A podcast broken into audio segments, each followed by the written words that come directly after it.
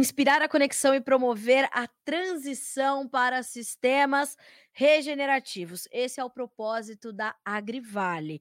Veja o manifesto completo no site da Agrivale e não deixe de visitar as redes sociais pelo arroba Agrivale Brasil. Tem um QR Code aqui na sua tela para você ir direto para as redes sociais da Agrivale e saber mais sobre todo esse processo de transição que a empresa está propondo. Vale a pena conferir.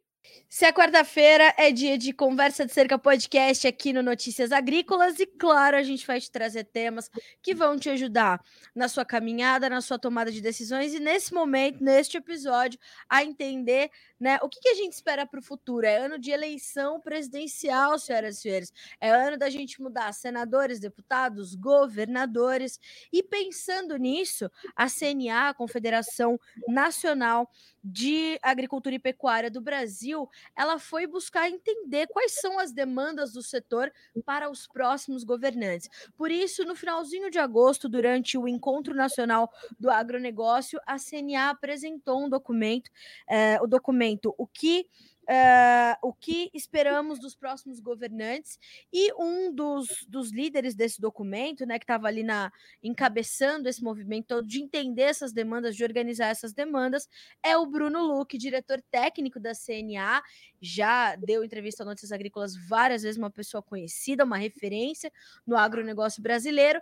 E hoje, nosso convidado aqui no Conversa de Cerca para entendermos justamente como essas demandas foram organizadas, como elas foram levantadas e principalmente quais são estas demandas. Não é isso, Bruno? Seja bem-vindo ao Conversa de Cerca. Um prazer receber você aqui pela primeira vez. Já outras vezes notícias, mas no nosso podcast é a primeira vez, né? Obrigada.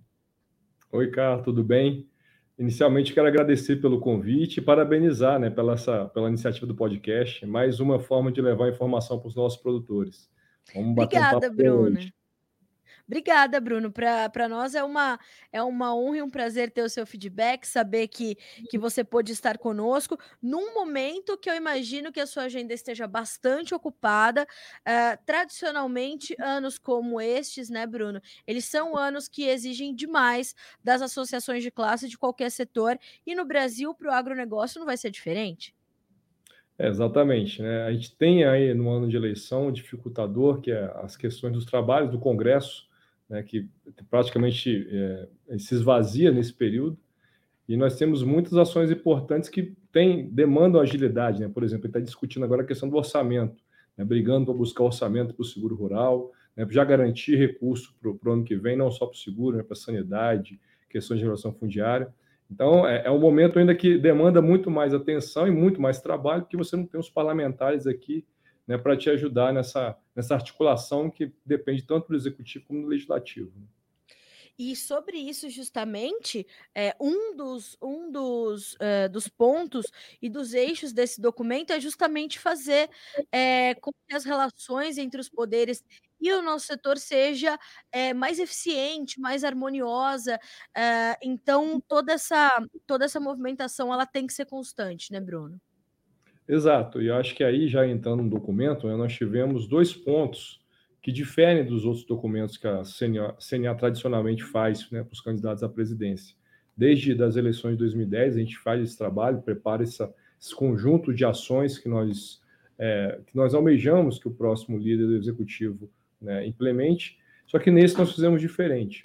O primeiro ponto é não focar só no candidato à presidência, mas também nos candidatos ao Senado e ao Congresso Nacional, né, à, Câmara dos Deputados. Porque a gente entende que tem que ter uma conexão entre os dois, até para que alguns projetos de lei que têm a, a, a regulamento, inclusive, ações do Executivo, possam ter uma harmonia maior e menor desgaste nas votações e a gente poder é, acelerar o período aí de discussão e implementação desses projetos. Né? Então, esse documento a gente focou nos próximos governantes, então pega presidentes, deputados e senadores, e outro ponto que foi, fez o documento se tornar diferente dos anteriores foi principalmente porque esse a gente vai além das causas do agro. Tradicionalmente, a gente foca nos principais problemas que o setor tem. Esse, de certa forma, a gente acoplou né, esses problemas é, que são estratégicos, que nós buscamos solução para o agro, mas também buscamos é, tentar optar, é, né, assim, propor é, é, ações em áreas que vão além do agro, em áreas que precisa que o Brasil realmente consiga avançar, até mesmo para o agro continuar indo bem. Nós precisamos que o, que o Brasil vá bem para que o agro cada, se fortaleça cada vez mais. E um dos pontos que cabe a gente ressaltar é que, que pede ser um setor exportador, né, que a gente tem aí, é, representa mais de 40% das exportações né, do, do, do, Brasil como um todo, vem do agro, é, o grosso do nosso mercado é o Brasil. São seis produtos, se eu não me engano, que a gente exporta grande parte da, mais da produção do que fica internaliza esses produtos. Né? Então, são apenas seis de tudo que o agronegócio produz. Então, o nosso maior mercado é o Brasil. Então, se o Brasil não estiver bem, de certa forma, algumas cadeias do agro não vão bem. Então, a gente precisa de um país realmente aí crescendo, né, tendo saúde, educação, a economia indo muito bem, a logística funcionando, até para que a gente possa realmente fortalecer cada vez mais o nosso segmento. O produtor fala como cidadão, né? Além dele querer que a atividade econômica dele vá bem, ele, como cidadão, né, também tem, almeja outros pontos que aí é, tem uma sinergia muito grande com toda a sociedade. Uh, e, Bruno, é, é, completamente importante que os governantes tenham essa consciência uh, de que, de fato, nós temos aí apenas seis produtos sobre os quais exportamos mais, né? E mantemos menos aqui no Brasil. E eu imagino que, mesmo entre eles, a população brasileira esteja adequadamente abastecida, porque essa pauta acaba muitas vezes virando discurso político, né? Eh, Para justificar alguns outros problemas que nós temos, que muitas vezes não é responsabilidade ou consequência só de ações governamentais né? Uh, essa, essa questão da ah, o Brasil é um grande exportador de alimentos, mas a sua população passa fome. Essa, uh, essa relação ela precisa ser muito, muito bem estudada para então virar um discurso político, ou ela vai incutir num erro bastante grave, não? Exatamente. E aí acho que até cabe a gente ressaltar aqui esses seis produtos que eu falei. Né? Um é o açúcar, soja, celulose, algodão, suco de laranja e café. Né? Então você vê que tem alguns produtos aí que não são é, tradicionais à mesa brasileira, e mesmo os outros, né, que são alimentos básicos, como você bem disse, não faltam na, né, na mesa do, do, da população. Sim. Agora, realmente, esse ponto, é, acho que cabe aí um parênteses para a gente explicar melhor. Quando a gente fala de segurança alimentar, esse é o primeiro capítulo do documento. Um ponto é você ter o alimento, ter a produção. E o outro ponto é você ter acesso aos alimentos. Então, não basta eu ser um grande produtor se a população não tem renda porque o alimento não é de graça. Né? Alguém teve realmente custos para produzir, custos para transportar, e realmente segue o mercado para vender esse produto para a população. Então, há necessidade da população ter um mínimo de, de renda para poder comprar o alimento. E no Brasil, em que pese teve inflação de alimentos, nós somos um dos países que menos aumentou o preço do alimento à população, justamente para a gente ser um grande produtor. Né? Então, esse é um das vantagens competitivas, mas, por outro lado, a gente está saindo de uma pandemia, né? A gente entrou num período de guerra que precisa ser localizada. As consequências dela vão para todo mundo, aumentando aí custos de energia, né, de combustíveis, né, os, as próprias commodities que interferem em grande parte aí da alimentação estão mais altas em função da guerra também. Enfim, então é um período totalmente atípico da história do mundo, né, onde grande parte dos países estão com inflação de alimentos lá em cima, não só alimentos, mas como os outros itens que eu falei. Né? Isso corrompe o poder de compra da população e no Brasil, como a gente tem realmente o agro forte, todo mundo associa, ah, como é que você tem um agro forte para passar fome? Mas o que eu falei, alimento nós temos, precisamos agora ter acesso. Então, é política de desenvolvimento econômico, fazer as reformas que o país precisa. As políticas sociais que existem nesse momento são necessárias, mas elas têm que seguir como uma mola propulsora para essa, essa, essa, essa pessoa né, passar por esse momento turbulento e depois ter uma política que eu consigo empregar é, mais para frente. Não pode ser algo onde eu quero que as pessoas fiquem ali e nunca mais saiam. Tem que ser uma política claro. transitória. Né? Então, eu acho que é isso tudo que a gente tenta trazer no documento, essas discussões, para que os próximos candidatos aí à, à presidência e ao, Senado e o, o Congresso, a Câmara, possam realmente debater e trazer uma, uma visão mais estratégica e menos imediatista essa, esse momento atípico, né, do, do mundo que você citou, Bruno, é um momento que realmente, assim, na história recente, né, na história contemporânea, a gente não, não tinha passado por uma situação como essa. Se a gente fosse tratar é, dos especialistas nas diversas áreas que a gente precisa é, atacar para entender o que está acontecendo, como a questão logística, por exemplo, todos eles se referiam a uma grande desorganização das cadeias de distribuição é, é, entrega de uma série de produtos, fossem eles produtos terminados ou produtos que são matéria-prima para fazer outros produtos, incluindo alimento, fibras, energia. Então, quer dizer, a gente está num, num, momento onde a gente precisa realmente reorganizar essas cadeias, mas a gente está com um, um espaço muito justo para fazer essas movimentações que são muito amplas. É, por favor, me corrija se eu estiver equivocada na minha, minha modesta análise, porque para ajustar preços de, de, de, alguma coisa, você vai ter que puxar ali nos custos de produção, a logística está comprometida, os insumos estão uh, né, nos maiores valores da história. Quer dizer, a gente está com um espaço muito ajustado para fazer as mudanças que precisamos fazer. Uh, diante das necessidades que a população brasileira apresenta, e não só a população brasileira, mas a população mundial, porque não se trata de um, de um momento como esse que se estende uh, só uh, entre as nossas fronteiras, né? Não, exatamente, a análise é essa, Carla. E aí eu acrescento que, assim, mais uma vez, essa crise que nós vivenciamos hoje, ela não é exclusividade do Brasil. Bom, Estados Unidos, uma das maiores potências aí em economia, está com inflação ali quase beirando os dois dígitos.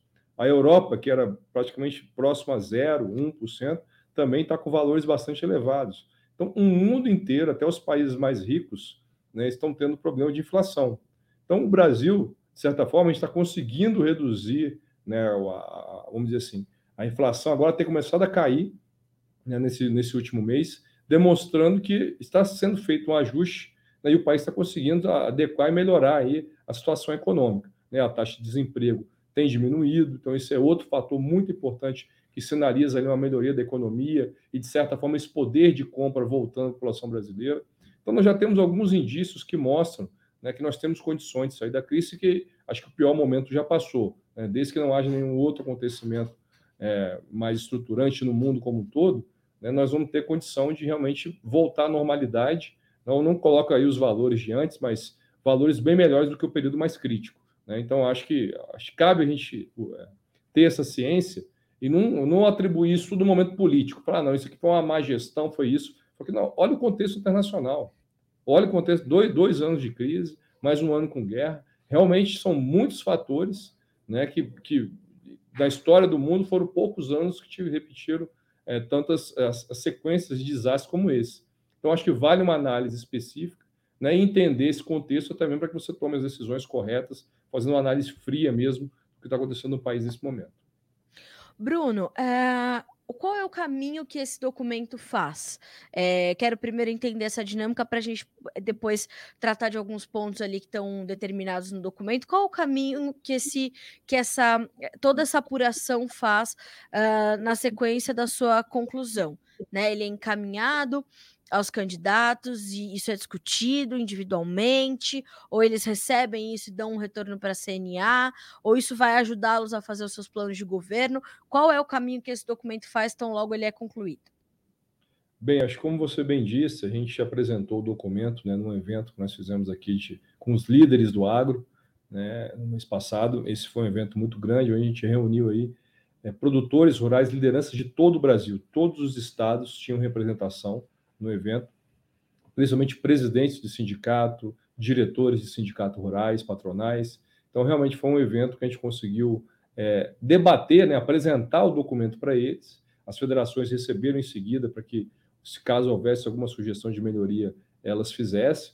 E aí, após validado, né, o documento validado, já pelo esse grupo de, de produtores, depois com as bases, né, tendo um tempo para rodar as bases, nós encaminhamos aos líderes de partido, aos partidos e aos candidatos à presidência. Né? Então, todos tiveram ciência. A gente entende que, pelo momento, é, acho que todos eles já, de certa forma, estão incorporando parte do discurso, ou estão analisando e tentando inserir isso nas propostas. Né?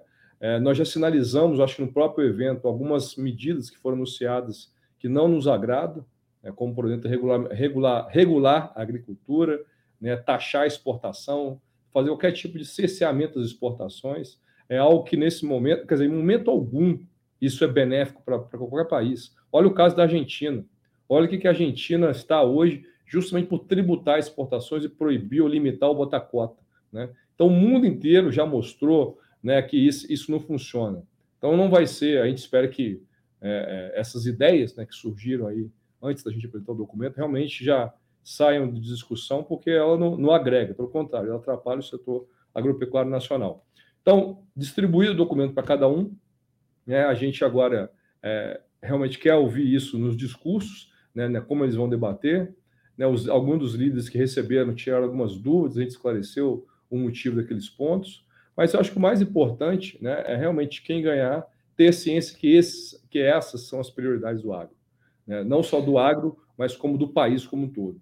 Então, se estiver no Congresso né, ou, ou, diretamente no Executivo, que ele tenha isso como, realmente como manual né, do que fazer, do que começar a discutir para que a gente tenha aí um país mais competitivo. Bruno, uh, ao levantar essas demandas, alguma delas chamou muito atenção? É, alguma pontuação foi feita uh, de forma mais evidente que, que a CNA não estava esperando por alguma região específica, algum estado específico, alguma classe específica dentro do, do setor do agro? Teve alguma coisa que te chamou mais atenção? Bem, a gente, para elaborar o documento, né, como eu falei, a gente realizou uma série de eventos chamados Jornada CNA Eleições 2022. É, essas jornadas foram convidando especialistas que conhecem a fundo os temas. Como eu falei, tem temas que não, não são do nosso dia a dia. Né? Falar de saúde, que pese ter ações do Senar na área da saúde, nós não temos especialistas em políticas públicas para a saúde da população como um todo. Né? Saúde, segurança, né? as questões fundamentais, as grandes reformas que o país precisa.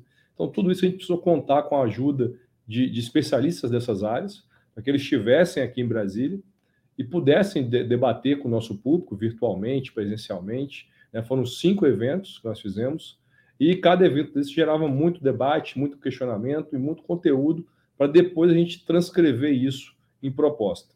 Então, acho que assim, falando, indo na sua, sua pergunta de uma forma mais objetiva, Algo que realmente foi unanimidade nas nossas discussões foram as reformas que o país precisa.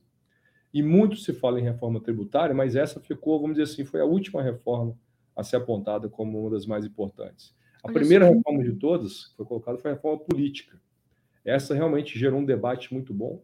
Que a gente vê hoje a dificuldade que nós temos, essa quantidade de partido, esse fundo eleitoral, né, ações que a gente poderia ter um Congresso mais eficiente e recurso utilizado de forma mais eficiente né? então precisaria da reforma política.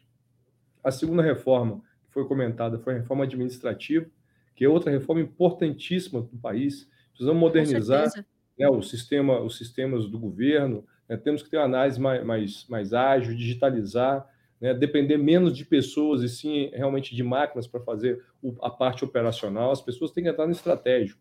Né? É, as próprias, a questão da estabilidade de todos os funcionários públicos é algo que a gente coloca também como ponto a ser revisto. Lógico que tem carreiras que precisam ter estabilidade, carreiras que são estratégicas, mas a grande maioria não. Então, isso acaba acomodando né, o funcionário ou sobrecarregando alguns em detrimento de outros. Então, foram pontos que a gente elencou nessa reforma administrativa, né, que seria essencial que ela também andasse o mais rápido possível. E aí sim, por último, depois de feitas essas duas reformas, a reforma tributária. Uhum. E dentro da reforma tributária, a gente colocou, trazendo as propostas que nós temos hoje, nenhuma delas é, vamos dizer assim, são adequadas ao agro, propriamente dita, todas carecem de melhorias, não que nós sejamos contra. Né? Primeiro, nós acreditamos que tem que ser feita a reforma política administrativa primeiro, e depois uma reforma que não onere o contribuinte, que venha para simplificar. Né? Então, tem uma série de propostas que nós apresentamos já para as PECs que estavam em discussão, e a gente espera que no próximo ano elas possam avançar, cumprindo esse rito, e que realmente analisem o agro como setor estratégico diferenciado que muitos países que adotaram a alíquota única, eles colocam claramente que o setor agropecuário tem que ter um tratamento diferenciado, é um setor estratégico, que garante segurança alimentar, né, o básico para a população sobreviver. Então, tudo isso outros países já fizeram. Então, não podemos ser diferentes, precisamos reinventar a roda aqui. Vamos ver o que está dando certo lá e seguir aqui no mesmo caminho. Sem, lógico, como eu falei, a gente não quer também competir com outros setores da economia brasileira. Pelo contrário, nós queremos que todos os setores da economia brasileira vão bem, porque se eles vão bem, é aquilo que eu falei, nosso maior mercado é o Brasil. Certamente eu vou ter produtos de valor agregado melhor no agro sendo consumido em larga escala. Então isso é benéfico para toda toda a sociedade brasileira, para toda a economia do país.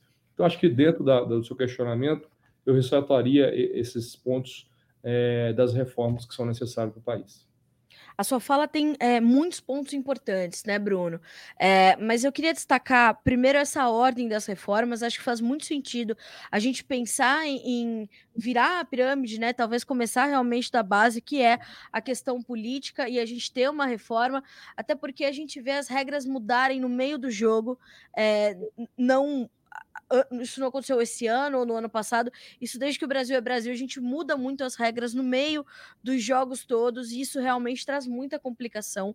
É, a gente não consegue ter um, um, entendimento de como é que as coisas vão avançar se a gente não tiver uma segurança política e, e o entendimento de que uma decisão que for tomada ela não vai mudar é, até que aquela, aquela situação se concretize, né? A gente não consegue ter essa, essa visão de médio e longo prazo, porque a gente sabe dessas possibilidades todas, dessas mudanças que a política brasileira é, carrega, né? Na forma como ela, como ela é hoje. Quando a gente pensa na reforma administrativa, acho que é um complemento desse, de todo esse quadro, e quando a gente chega na reforma tributária, ela é finalmente o, o o, o amarrar da organização para as coisas serem menos custosas, menos burocráticas e menos onerosas, não só para o produtor, mas também para o consumidor final, né, Bruno? Então, acho que faz sentido essa, essa ordem aí das, das reformas políticas quando elas são citadas. E quando você fala sobre essas questões todas dessa de, de termos um agro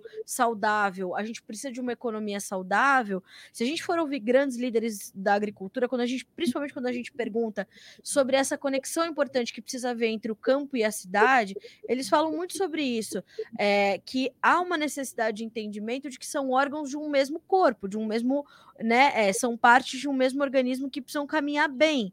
Então, hoje o agro gera muitos empregos, isso precisa ser apresentado para a população urbana, eles entenderem que a gente precisa, por exemplo, de mão de obra especializada no campo, e às vezes as oportunidades estão aqui, eles precisam estar empregados para consumir consumir os produtos que são é, é, produzidos no campo, eles precisam né, é, é, é, deixar de ser reféns das suas necessidades com esses programas sociais é, infindáveis, né? Precisamos de fato de ter políticas públicas e assistenciais que sejam é, temporárias, porque isso que vai mostrar o sucesso da economia, a saúde e o desenvolvimento das coisas. Então, essa, essa conexão entre os dois públicos permeia muito todas essas demandas, uh, e me parece que ao, ao construir um documento como esse, isso também pode chegar aos governantes e eles conseguirem pensar também campo e cidade como um organismo só, né? Com certeza. Acho que eh, essa questão da gente ser. Eh, nós somos um só povo, né? então não tem que ter diferenciação se é cidade ou campo. É, inclusive, hoje, até mesmo o agro, que pese as pessoas não serem do setor, é, é realmente um setor de, que, que, gera orgulho na sociedade brasileira. Porque nós, o que nós fazemos aqui é algo muito bom, né, não só para a população brasileira, mas para grande parte do continente internacional. Conseguimos produzir com alta tecnologia, então isso é realmente algo, é uma tecnologia voltada à, à ao clima tropical, que é algo que é pouco comum no resto do mundo, e fazer tudo isso de forma sustentável, né, preservando grande parte né, da vegetação brasileira. Então, o agro hoje, né, ele, ele, apesar das pessoas que não estarem totalmente envolvidas, ele é realmente algo que, que mereça ter orgulho. Assim como a gente tem orgulho das nossas belezas naturais, né, daquilo que o país realmente tem, né, de outras questões ligadas à cultura, né, é um setor da economia que também a população pode se orgulhar, mesmo não estando inserida diretamente nela. Porque ela, na verdade, ela não está inserida diretamente, mas ela faz parte, porque ela é um dos elos mais importantes do consumo. Né? Aquela que vai estar, estar ditando ali o o tipo de produto que ela quer, como ela quer esse produto. Né? Então, enfim, é, eu acho que é, dentro da sua fala, é, é essa, é, essa, essa proposta que nós trouxemos de trazer um documento que abrange o Brasil é justamente para mostrar que nós não temos diferença da população urbana. Né? O que eles querem é um país melhor para eles criar os filhos, os netos, e nós também queremos isso no campo. Né? É um país que vai ter segurança para todos, saúde, uma educação de qualidade, né? Então, isso tudo, acho que isso tudo é, é, uma, é um desejo de todo brasileiro. E o que a gente fez foi só detalhar isso num conjunto de propostas. Uh, dentro ainda dessas, dessas propostas, é, um outro ponto que me chamou bastante atenção, Bruno, foi o da questão da segurança pública. né? Uh, a gente tem feito aqui no Notícias Agrícolas um trabalho muito forte de entender essa segurança no agronegócio, essas, essas necessidades que o campo ainda possui, as ferramentas uh, que estão disponíveis e outras que poderiam estar uh, para que houvesse talvez uma, uma menor exposição dos produtores, né? É, e esse foi um ponto também de atenção no documento, né? Eu queria ouvir um pouquinho de você, é, é, que tipo de, de, de demandas você ouviu e que tipo de políticas a gente poderia propor efetivamente para os governantes para que a gente começasse a pensar a segurança no campo de uma outra forma. É, segurança realmente é um ponto que a gente tem ouvido do produtor como uma das principais aí deficiências que nós temos que corrigir dentro da, da estruturação do dia a dia dele na, na, área rural. E não é de hoje. Então, coisa de cinco ou seis anos atrás, se eu não me engano, nós criamos o Observatório das Criminalidade do Campo. Sim. É um observatório que tem por objetivo justamente mapear quais são as principais ocorrências. O produtor entra lá, coloca é, o que aconteceu, se ele registrou ou não registrou, de uma forma totalmente anônima, para a gente começar a ter conteúdo para até buscar melhorias nisso. Por quê? Quando a gente foi buscar isso nos boletins de ocorrência, basicamente não tinha diferenciação do urbano para o rural. Né? Então, um roubo, né, um latrocínio e tudo mais, é, se você não conseguir estratificar para saber como controlar isso no campo, é uma ação totalmente diferente da cidade. Você tem ali, as estradas não têm sinalização, a maioria estradas de chão, né, não, é, são extremamente longe né, da, do centro urbano, às vezes a telefonia não funciona direito, tem de internet. Então, uma série de problemas que merece uma atuação diferente. E com base nesses estudos do observatório, nós apresentamos na época, acho que era o ministro Jugman, é, um conjunto de propostas, né, de, de acordo com esse estudo que nós fizemos, para tentar melhorar a segurança no campo. E de lá para cá, nós fomos convidados, a CNA foi a única entidade, a entidade privada a fazer parte do Conselho de Segurança Nacional, justamente para relatar e discutir essas ações. E de lá para cá a gente tem reunido aí com a Polícia Militar, né, não só dos estados, os estados têm feito um trabalho muito forte né, de treinamento, né, de parceria com os produtores rurais na questão de informação, né, com, através de, de, de tecnologias, né, de, com, com, com, telefonia móvel que funcione, com internet, né, com monitoramento via drone, com grupos de WhatsApp que, que, que conseguem se comunicar com velocidade, né, com relatando a, pessoas suspeitas nas estradas, paradas, enfim. Então, tudo isso é, melhorou muito a questão da segurança em alguns estados que tinham muito problema. Principalmente o que a gente mais viu era roubo de gado, né, roubo de insumos, eram os pontos principais. E, de certa forma, é, o inventário dessas fazendas, os registros desses produtos, né, o cadastro das pessoas que trabalham lá em compartilhamento disso com a, com a polícia.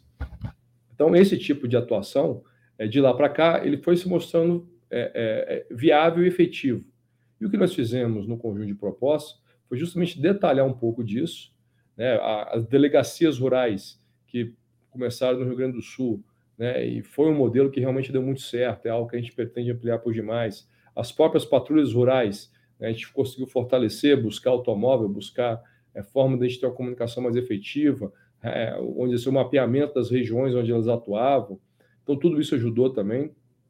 Até a questão do próprio boletim de ocorrência, onde é, é, é, o produtor tinha que se deslocar para outras cidades, não podia ser o próprio policial que, que poderia receber isso. A gente propõe, né, já é uma, uma situação que isso é permitido, mas a gente, desculpa, reforçou no documento né, esse tipo de ação. Enfim, então foi um conjunto de propostas, é, não, não propostas empíricas, propostas que nós temos testado e tem dado certo. Exato. Só que a gente precisa nacionalizar. A gente não pode deixar isso em um estado apenas ou um, um município ou outro. Então, são, são ações de interações pública e privada que nós queremos levar para todo o Brasil para que o produtor realmente possa ter segurança, né? não só na produção, mas também dele, das suas famílias e dos seus colaboradores.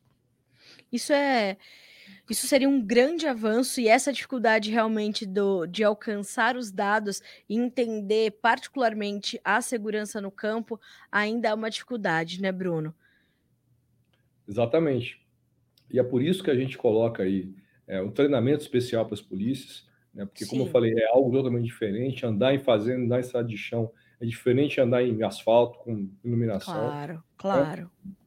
O, o, comprometimento dos produtores de estar integrando esses dados com a polícia, né, é montando é bancos de informação, né, com drones, os WhatsApp, grupos de WhatsApp, outros tipos de, de sistemas que foram criados. Isso tudo ajuda. E você fala na questão tecnológica, né? Quando a gente fala do 5G, do 4G, né, não fala nem do 5, do 4G. Às vezes todo mundo pensa em máquinas autônomas, né, aquela tecnologia de inteligência artificial, mas na verdade, além disso tudo, a parte de produção, a questão da internet na propriedade é justamente questão de segurança. Ter câmeras, ter comunicação, né, conseguir informar em tempo real qualquer tipo de problema que o produtor tenha, é, não só ele, mas como os seus funcionários. Né. Bruno, outro ponto que eu gostaria de, de te ouvir, até porque a gente precisa pensar nisso uh, no paralelo em que a gente pensa no aumento da produção de, de qualquer coisa que seja, que é a questão logística. E vai muito além dos nossos modais né, de transporte, mas a gente está pensando em pós-colheita, em abastecimento, distribuição, armazenagem, quer dizer, tem muita coisa quando a gente pensa em logística, a gente tem que abrir um leque enorme. E também é um dos eixos e é um dos pontos é, de destaque ali do documento da CNA. É, tem realmente muito hum. trabalho para. Não importa o governante que assumir, vai ter muito trabalho na questão logística e dessa forma é bastante abrangente, Bruno? Sem sombra de dúvidas. Eu acho que uhum. a questão logística ela é muito complexa no país hoje. Né? Nosso modal predominante é o rodoviário, né? é um modal que é, que é caro, as estradas brasileiras, em que pese eh, ser a principal meio de escoamento, é, mais da metade dela é considerada como ruim ou regular. Então, você não tem a qualidade dos asfaltos bons para esse trânsito de, de, caminhões e tudo mais. Então, alguns pontos que a gente tem colocado no documento, a primeira coisa é a integração entre modais. Né? Eu não quero, não quero extinguir o rodoviário, mas eu quero integrar ele com ferroviário e hidroviário, principalmente. Né? Essa integração é muito positiva. É, nós conseguimos, é, nesse governo, aprovar a BR do Mar, que é justamente para facilitar a cabotagem no Brasil, a navegação entre portos. E nós tínhamos coisas que era absurda, a quantidade fixa de número de pessoas, de tripulantes, é, uma série de burocracias que não impactava em nada na segurança né, do, do, transporte e muito menos a qualidade. E, pelo contrário, isso tirava competitividade da navegação é, de cabotagem comparada à navegação de longo curso era mais barato levar um navio de Paranaguá para a China do que você levar ele do sul para o nordeste do país. Sim. Exatamente, isso é verdade, justamente por causa da, da exigência, da quantidade de regras né, que ultrapassaram. Parece ridículo, mas depois de muito tempo, muito se discutir, a gente conseguiu aprovar essa lei da cabotagem. Então agora é realmente é regulamentar. Eu tive a notícia recentemente, a coisa acho que de um mês atrás, a gente conseguiu é, exportar, é, mandar um navio de fertilizantes do porto do Rio Grande do Sul né, lá para Itaqui, né, no Maranhão, e só aí a gente tirou mais de 400 caminhões de circulação, ganhou eficiência, redução de custo. Né? Então, assim, é algo, como eu falei, veio para integrar. Eu não quero excluir os modais que existe hoje, o rodoviário principalmente, mas integrar com outros tipos de modais, para que a gente possa ter um custo mais baixo. O Brasil ele se expandiu, principalmente no agro, no interior. Então, eu preciso que chegue insumo, né, que vem em grande parte importado no interior, e justamente que esse produto saia do campo e vá para os grandes centros, ou até mesmo para os portos para serem exportados.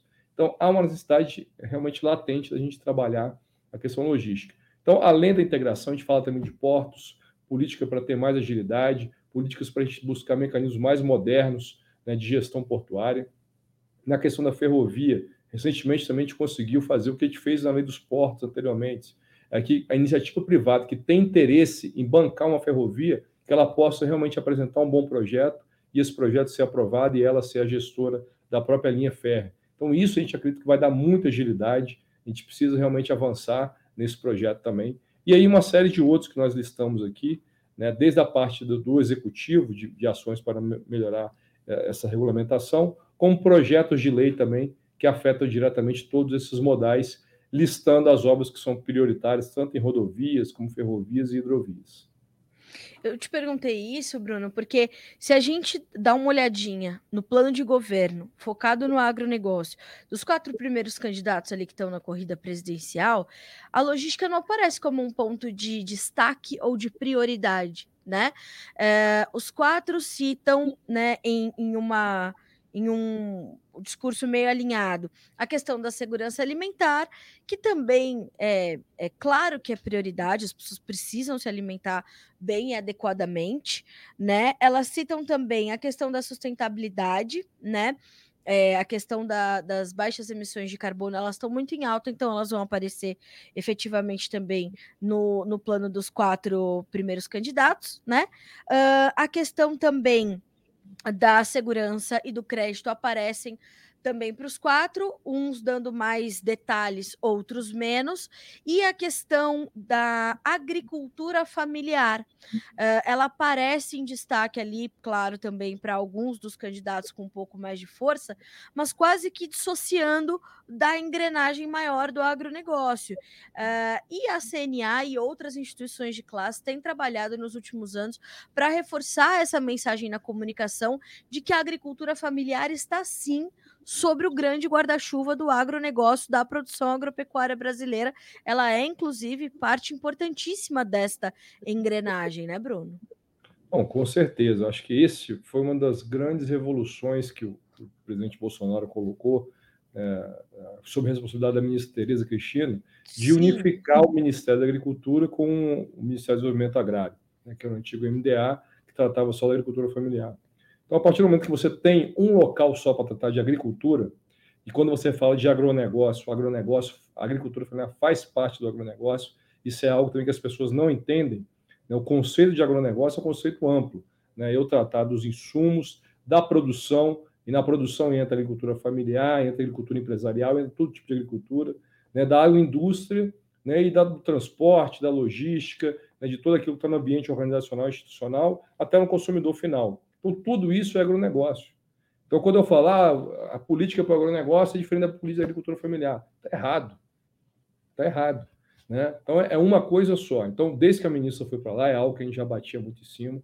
Agora, algo que a gente tem que ter realmente é o seguinte: políticas para a agricultura familiar, políticas públicas, certamente elas são diferenciadas da política da agricultura empresarial. E, Sim. por exemplo, pegando o plano Safra que você citou, ela tem que ter taxa de juros menores. Né? O produtor tem, tem menos capital de giro, né? o negócio dele é mais arriscado porque é pequeno, às vezes é, tem muita diversificação numa área pequena, e no, o seguro dele já está ali no, né, no valor elevado. Ao passo que o grande ele já consegue diluir mais os riscos, ele já tem outras formas de buscar recursos de financiamento, que não só do crédito rural privado, o, o crédito rural oficial. Então, assim, quando é, eu tenho que ter a diferenciação, na hora de propor políticas públicas. Mas quando eu falo do setor, eles são uma coisa só. Né? O empresarial, a agricultura familiar, o produtor que é médio, é tudo produtor rural. Né? Agora, como proposta de política pública, cada um vai ter que ter um, um trabalho diferente. Então, na agricultura familiar, além desses pontos que eu citei do crédito, tem a questão das compras governamentais, né, que é um programa importante para abastecer escolas, né, hospitais e tudo mais, que é algo voltado exclusivamente para eles. Então, esse tipo, a, a própria assistência técnica né, da Anaté, e parceria, inclusive, de alguns projetos com o próprio Senar, nós fizemos no Agro Nordeste, mais de 25 mil produtores atendidos né, em parceria com a Anatel, o Ministério da Agricultura e o Senar. Então, isso é realmente levar orientação ao produtor, levar a gestão, mostrar como ele pode produzir de forma sustentável, produtiva e rentável, né, que é o mais importante para ele conseguir sobreviver. Então, isso é uma política diferenciada para a agricultura familiar que para o grande não precisa. Ele vai ter a equipe dele, vai ter os profissionais dele, não vai precisar contar com essa política pública. Então, o que tem que haver de diferenciação são as políticas de desenvolvimento para cada um desse tipo de segmento. Né? Agora, quando eu falo do setor, né, quando eu falo o setor exportador, a agricultura familiar é exportadora também. Ela Exato. produz café, ela produz frango, né? ela produz uma série de produtos que, tem, que estão na pauta de exportação, produz soja, né? Enfim, então é, não dá para ficar diferente, colocar, é, criar nós contra eles. O grande Sim. produtor é o que, que exporta e o pequeno que abastece a população brasileira. Claro. Isso está errado. Nós temos os dois perfis. Né? Tem produtor pequeno, médio, grande né, no mercado doméstico, tem produtor pequeno, médio, grande no mercado internacional. Então, essa polarização nada ajuda o setor a se desenvolver. Agora, a discussão propositiva no sentido de tornar mais competitivo os diferentes perfis de agricultor, essa é totalmente válida, totalmente válida e necessária. E ela faz parte da discussão da sustentabilidade, porque a sustentabilidade ambiental, ela por si só não é sustentável se ela não tiver ao seu lado uma sustentabilidade financeira, uma sustentabilidade social, mas principalmente a financeira, né, Bruno? Com certeza. Então é, é realmente o conjunto, né? É, eu acho que é, o setor é um setor muito pulverizado, nós temos produtores de toda a natureza, são 5 milhões de produtores que estão em toda a parte do Brasil. O Brasil produz muita coisa, né, alguns produtos de valor agregado, outros commodities, outros mais voltados para o mercado doméstico, em diferentes fases de maturação, algumas cadeias muito desenvolvidas, outras ainda iniciando, ainda precisando de muito auxílio em regulamentação de produtos, classificação, certificações, enfim. Então, o agro brasileiro é muito diverso. Não dá para a gente criar uma rotulagem, um estigma para ele quando eu falar é, do setor como um todo. E, principalmente, não vale eu tentar dividir o setor. Né? O setor tem que trabalhar unido né? trabalhar unido buscando aí fortalecer os seus, as suas potencialidades e buscar realmente debater ações que prejudicam o agro como um todo. Por exemplo, essa semana saiu lá a, a norma da União Europeia que vai proibir produto, importar produtos que desmatamento, mesmo sendo desmatamento legal, né? ou seja, nosso código florestal não vai valer de nada para eles, depois Justamente. de 2020. Então, esse tipo de ação impacta todo o produtor, impacta toda a cadeia que está em volta do agronegócio, seja ela de insumos da agroindústria. Porque o produtor rural cumpre a lei. Se ele cumpre a lei, ele pode vender para quem ele quiser. Né? Agora, se os países querem algo diferenciado, né? eu quero um produto que tem um selo tal, tudo bem. Podemos produzir, agora paga mais caro. É ah, sem dúvida. É? Até porque vai exigir um custo maior, né, Bruno? Qualquer mercado a gente consegue atingir aqui no Brasil. Nós temos segurança sanitária, nós temos sustentabilidade, nós temos competitividade, nós temos qualidade.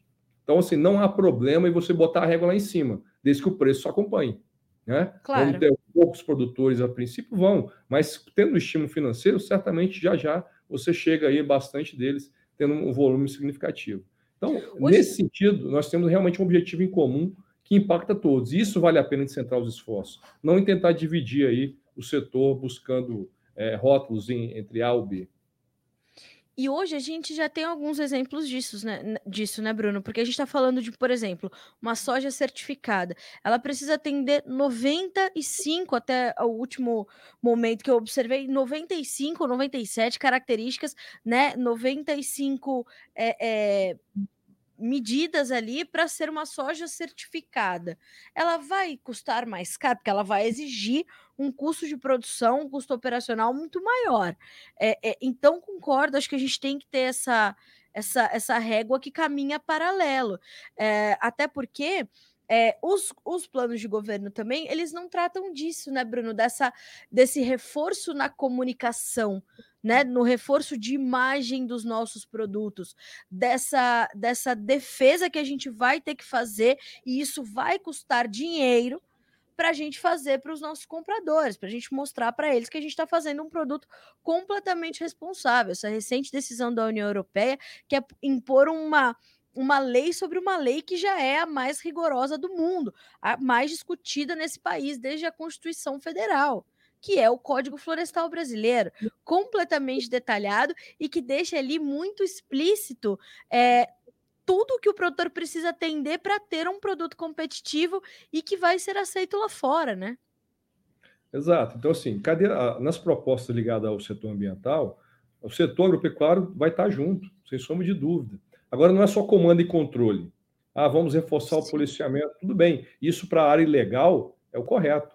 Agora, nós precisamos gerar política de desenvolvimento regional, né? precisamos acelerar a análise do CAR e a validação das análises do CAR, que até hoje isso é papel do governo e não foi feito. A regulação fundiária, que muito se avançou nesse governo, precisa ser continuada, porque ainda tem muito produtor que precisa ter o título da terra, até eu para poder fazer esse monitoramento.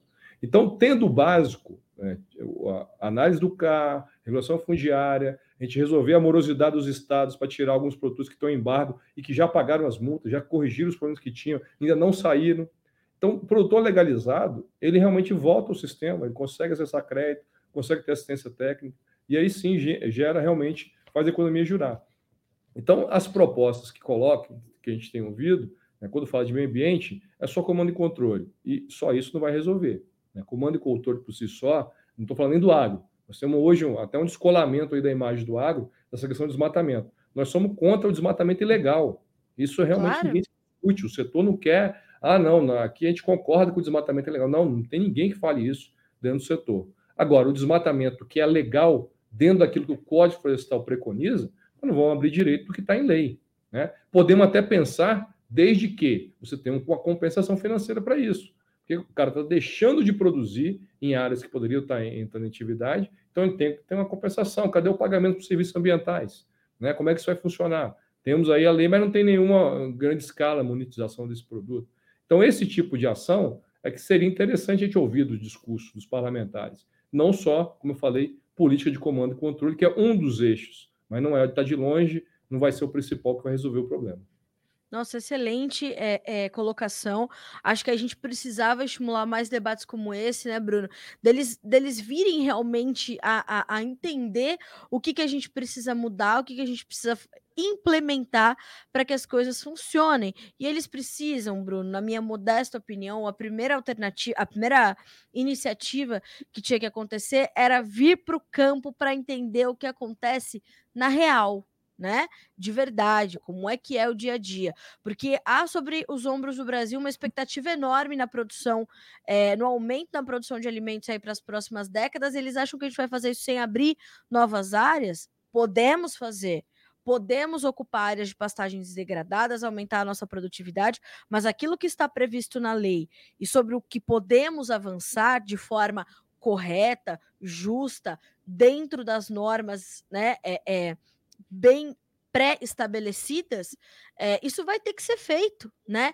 A gente, a, a agricultura e a pecuária ocupam uma parte bem pequena do território brasileiro e isso também é motivo de orgulho para esse produtor que, que aqui produz dentro das leis, dentro das regras, seguindo tudo aquilo que está é, tá previsto, né, Bruno? Exatamente. E acho que aí tem um ponto que eu gosto de ressaltar: o seguinte é, mesmo se a gente tivesse que abrir mais nada, hoje a gente vai produzir do jeito que está. Né? É, a soja brasileira, o boi brasileiro, o café brasileiro, mesmo sendo uma commodity, vamos pegar soja e café basicamente, milho começou a exportar agora com mais força, o algodão, mesmo eles sendo commodities, eles têm uma diferenciação do resto do, do mundo. Porque aqui, quando eu exporto um grão de soja brasileiro, vai junto, no mínimo, 20% de reserva legal e APP ou seja, é, área sim. de preservação dentro da propriedade, onde o produtor rural toma conta sem ninguém pagar para ele.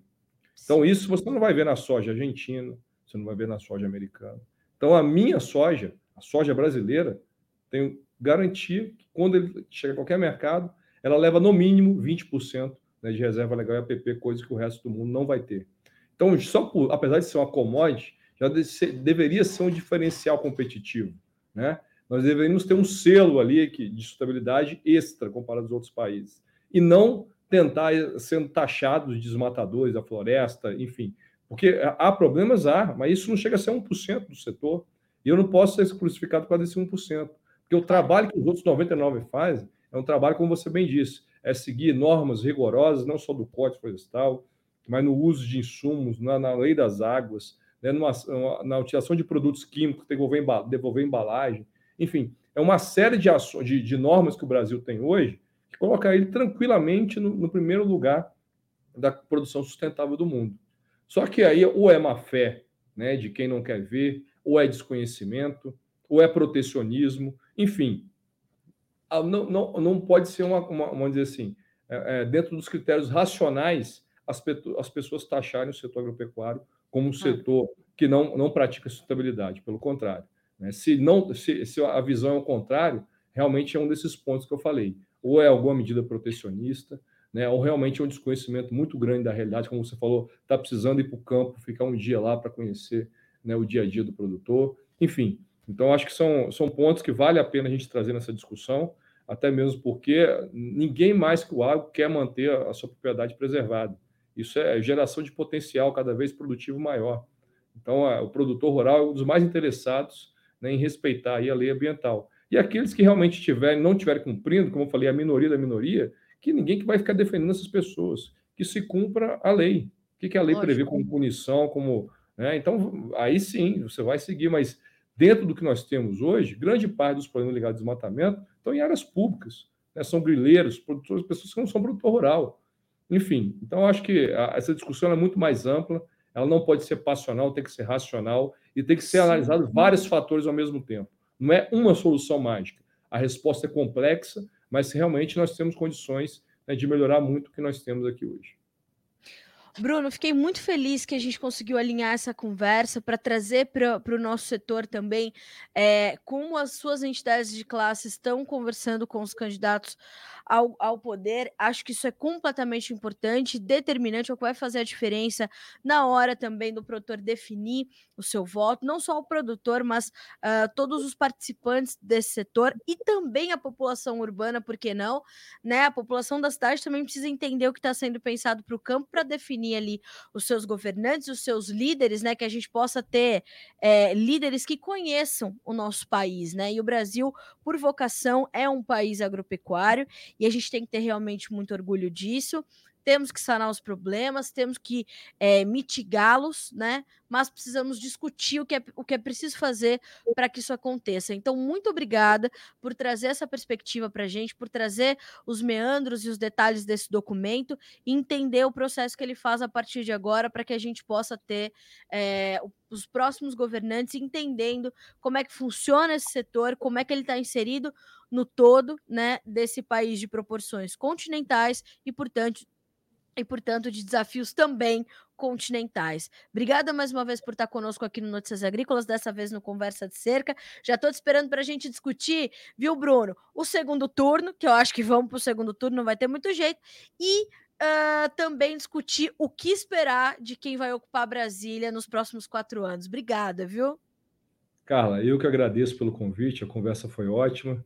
É, agradeço pela oportunidade da gente divulgar esse trabalho. Acho que quem tiver interesse em conhecer o documento, ele está no site da CNA, é só entrar, Sim. acessar, olhar lá os projetos de lei que nós mapeamos como prioritário, até para discutir com o seu candidato a senador, a deputado, que aquilo que interessa para o setor agropecuário, aquilo que te interessa como cidadão brasileiro, então, mesmo quem não for do agro, né, os pontos que estão ali, como o crescimento estruturado do Brasil, né, em que pese a gente tem uma visão é, da, da agropecuária dentro do documento, boa parte deles são temas transversais que impactam a sociedade como um todo. Então, quem tiver interesse, né, busque esse documento e fica aí a nossa, nossa última, a, nosso último pedido, né?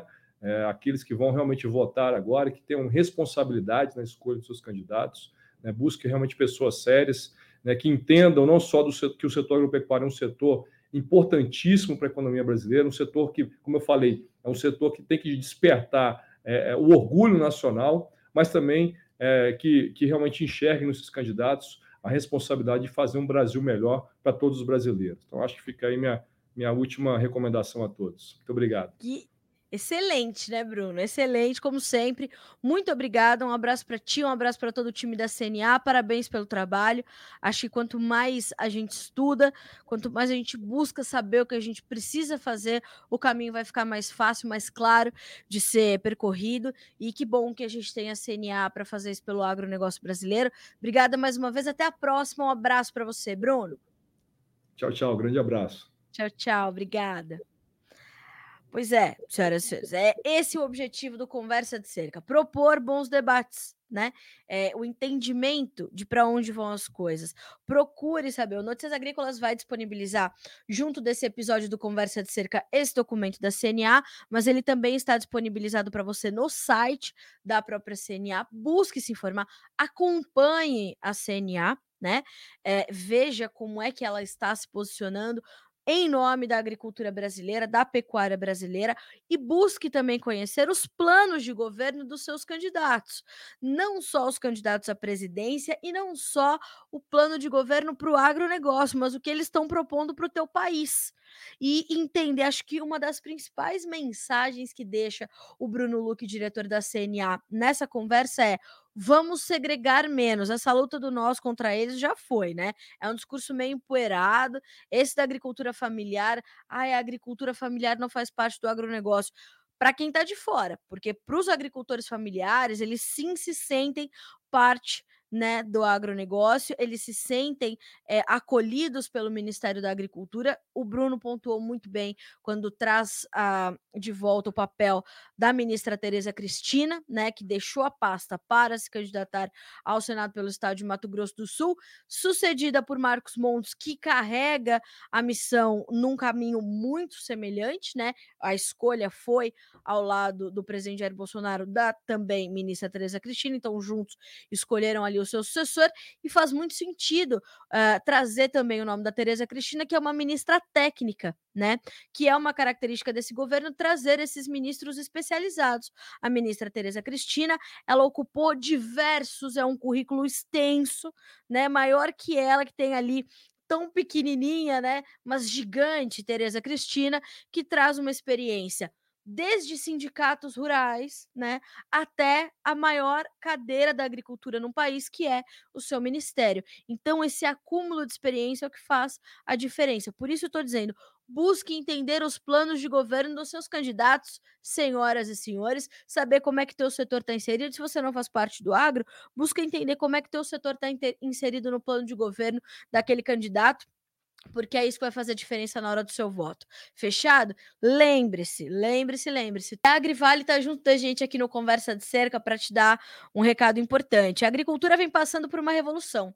As práticas agrícolas convencionais, elas já não são mais suficientes nem rentáveis para o produtor ou até mesmo para o consumidor e também para o planeta. Por isso, a Agrivale quer propor e fazer parte dessa evolução com a tecnologia e as ferramentas da natureza, apresentando um portfólio de bioestimulantes e biológicos que auxiliam na agricultura do futuro. Olha aí que importante. E esse portfólio conta com quatro pilares. São eles: revitalização, proteção, potencialização e ativação. Cada um buscando uma bioestimulação da planta e também do solo, além da proteção de doenças, pragas e, claro, mudanças climáticas. E não é só conversar, não.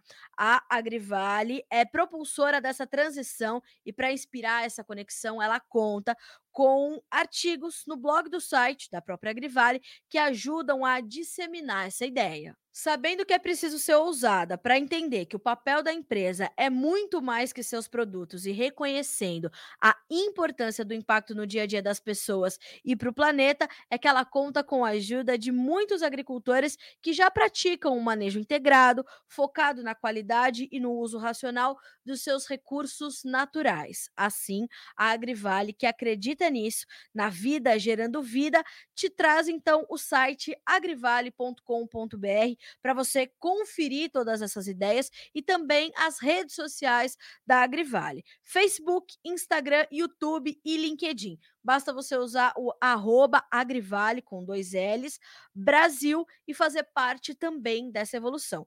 Repetindo, Agrivale com dois L's, Agrivale Brasil, tudo junto, e fazer parte dessa transformação.